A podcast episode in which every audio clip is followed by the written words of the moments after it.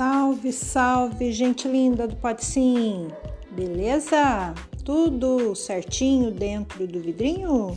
Tá não? Sem problema, gente. Outro dia eu escutei isso assim, ó. É muito normal estar anormal em tempos de anormalidade. Acho que quem falou isso foi o Rossandro Klinge. É, ele tem esse nome esquisitão assim, mas é uma sumidade. Vale conferir as falas dele. Vai para minha lista dos super indicados também.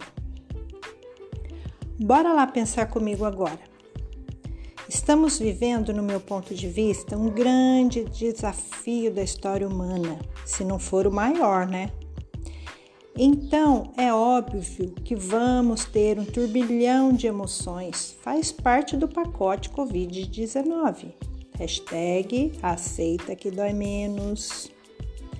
Tem até uma adaptação do se correr o bicho pega, se ficar o bicho come, rolando por aí, já ouviram?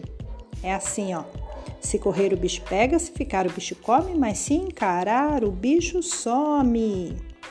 Além do que, Presta atenção para ver se o seu dia ruim não foi apenas os cinco minutos que não deram certo, sendo relembrados zilhões de vezes ao dia, não é? Às vezes a gente fica remoendo aquela situação desfavorável, desconfortável, chatérrima o dia todo. Não resolve e ainda estraga todo o resto. Então, Lá vai a pergunta de um milhão de dólares de hoje: quantos obstáculos são reais e quantos você cria? Portanto, meu caro, vamos dar ibope para as coisas ruins aqui não. A humanidade sempre venceu os desafios. A história mostra como o ser humano é resiliente. E se há medo, a gente leva ele junto, porque ele é absolutamente necessário à nossa existência, assim como a dor que o traz. Sem dor não existimos nem nos fortalecemos. E o contraditório, o antagônico, ele é necessário para girar a roda do pensamento. Faz pouco tempo eu descobri o significado de coragem. Coragem significa agir sobre, sob o fluir do coração. Ah, vou lhe contar, assim que eu percebi isso, tive uma inspiração. Colocar em um quadro de forma bem visível na sala aqui em casa a palavra coragem em letras bem grandes. E fiz mais.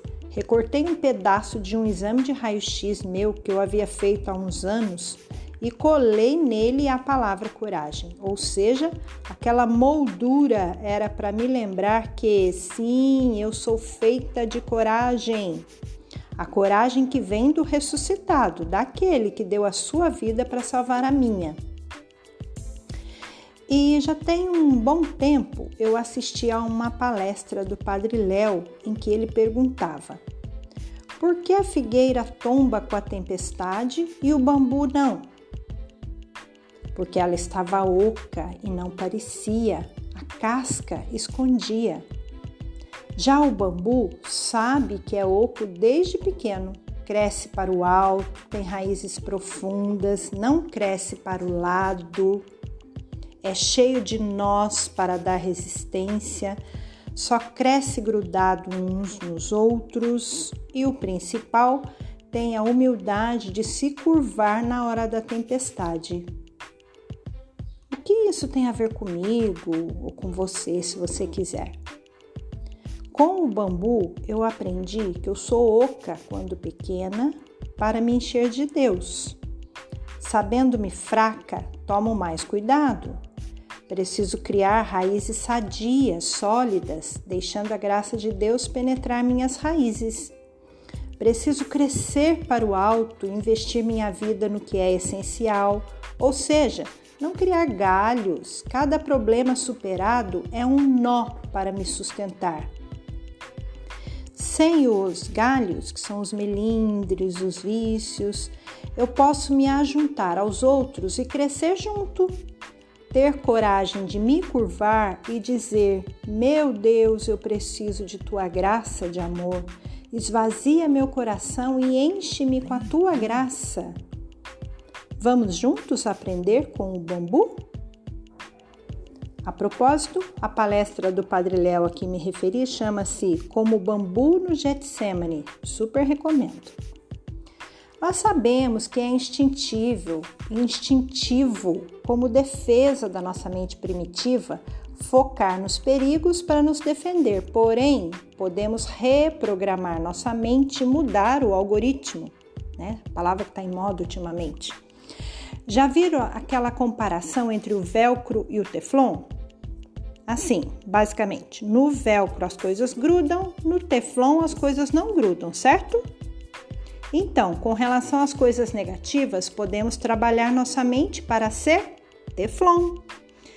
Tem um exercício que se chama NASA, proposto por um médico psiquiatra, Dr. Marco Abud, em que ele nos convida a nomear, identificar nossos pensamentos, pondo luz sobre eles, aceitar que eles existem, parar de lutar, sair, afinal, eles não são o que nos define, e agir a partir dos nossos princípios, valores, em direção às coisas importantes para nós. Eu costumo usar o NASA nomear, aceitar, sair e agir em meu dia a dia. Tem dia que dá super certo, outros marromeno, outros, ah, bem, melhor nem comentar. Mas como o resultado é ultra mega blaster positivo quando dá certo, eu continuo praticando, ensinando aos meus, propondo a você agora, por exemplo. Tem gente que vai para a NASA? Então, eu sugiro que você vá para o NASA. Afinal, o problema não é o que a gente sente, o problema é o que, é o que fazemos com o que sentimos. É isso mesmo. Aliás, identificar e falar sobre o que sentimos é a grande sacada para conseguirmos progredir na nossa consciência emocional e, consequentemente, nos nossos relacionamentos conosco e com os outros. E por falar em consciência, posso lhe propor um exercício bem simples. Vire um observador de você mesmo. Enquanto faz o NASA, concentre-se na região do coração e imagine que a resposta está acontecendo pelo coração. Respire bem lentamente, traga memórias de experiências boas nesse momento, procure se lembrar de momentos marcantes da sua vida e de alguém de quem você gosta muito. Esta é uma boa hora para perguntar: qual a atitude mais coerente para eu tomar? Qual solução para eu ter? Portanto, trazer presença, consciência é a chave para a segurança e clareza para agir. Cultivar o silêncio também. Afinal, o silêncio é a porta de entrada para o estado de presença é onde mora Deus. Lembra que eu falei no episódio passado sobre o Viktor Frankl e sua incrível capacidade de se reinventar, sobrevivendo a um campo de concentração nazista e deixando um grande legado para todos nós de como ter sentido na vida faz toda a diferença? Escuta esse pensamento dele. Quando a situação for boa, desfrute-a. Quando a situação for ruim, transforme-a. Quando a situação não puder ser transformada, transforme-se. Pare e pensa. Qual a chance de em todo tempo acontecer somente as coisas que você espera, deseja?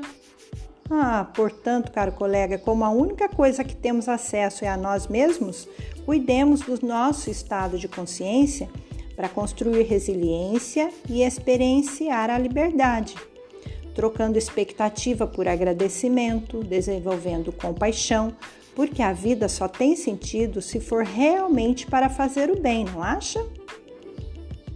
Em outras palavras, o filósofo e jornalista italiano Nuccio Ordini, autor de A Utilidade do Inútil, uma espécie de manifesto sobre a importância na formação do ser humano, das artes, da filosofia, do teatro, da música e outras manifestações da cultura que passaram a ser crescentemente associadas a conhecimentos inúteis, numa época marcada pela busca utilitária do conhecimento, também nos adverte sobre a importância da autoconsciência. Escuta o que ele diz. Perder uma hora por dia para nós mesmos pode ajudar-nos a não perder o sentido da nossa vida. Parar e dedicar tempo à reflexão é uma oportunidade de compreender o que realmente amamos e de orientar conscientemente a nossa existência. Bom, né? Aliás, esse período pandêmico que estamos vivendo tem se mostrado bem propício para nos aproximarmos de nós mesmos, concordam? Além disso, o isolamento pode servir para aprendermos o que nos falta de verdade. O medo para nos lembrar nossa humanidade frágil. O estresse para nos adaptar a novos cenários e contextos. Aqui, tema para próximas conversas, a partir da análise instigante feita pela psicóloga norte-americana Kelly McGonigal sobre como fazer do estresse um amigo. A tecnologia ajudando a superar desafios, a aprendizagem de que a vida é muito valiosa e de que é humanamente necessária as mudanças com seu pacote de frustração, ansiedade, estresse para recrutar estratégias de superação e dá-lhe cortisol, tá aí para ser usado mesmo.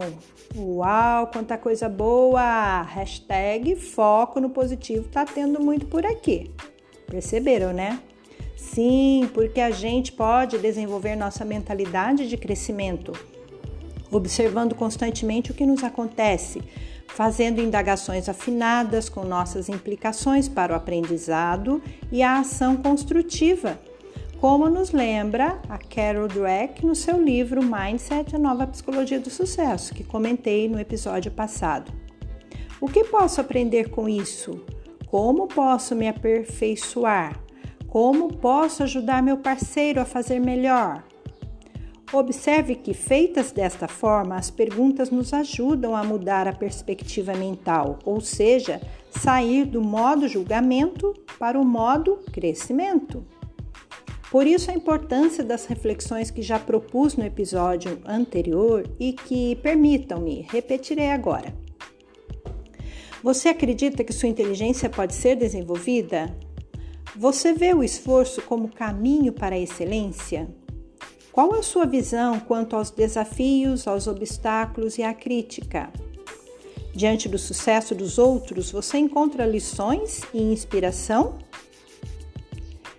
Penso que aqui vale retomar a ideia de coragem. Sim, porque essas reflexões são exercício de exploração também de nossa escuridão.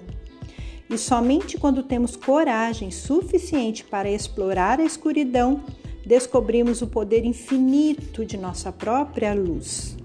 Conforme nos lembra a Brené Brown em seu inspirador trabalho sobre vulnerabilidade.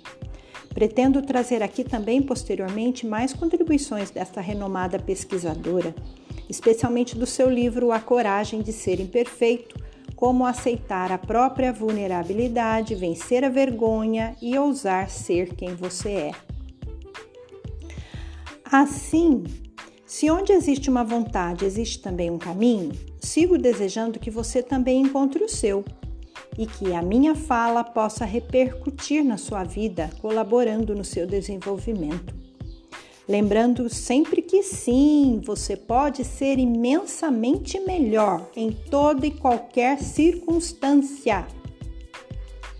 Compartilhe esse episódio com quem você percebe que precisa se encorajar para dar passos importantes na sua vida e se superar. Por falar nisso, lembram que havia comentado de uma conhecida que tirou sua habilitação há anos e não conseguia ainda dirigir seu carro? Eu fiquei mega feliz, pois ela me contou que criou coragem, começou a dirigir, dando pequenas voltas próximo à sua casa, mas principalmente exercitando a autoconsciência, o controle emocional e a atenção plena. Já teve grandes avanços feitos de pequenas e diárias vitórias.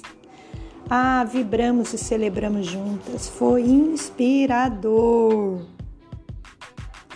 Fica então o convite aqui para você me seguir também nas redes sociais, no Instagram, é o arroba Inspirando Vitórias, no Facebook, no LinkedIn, Maria Eunice Rodrigues, com as informações sobre as postagens dos novos episódios do Pode Sim e outros conteúdos bacanas.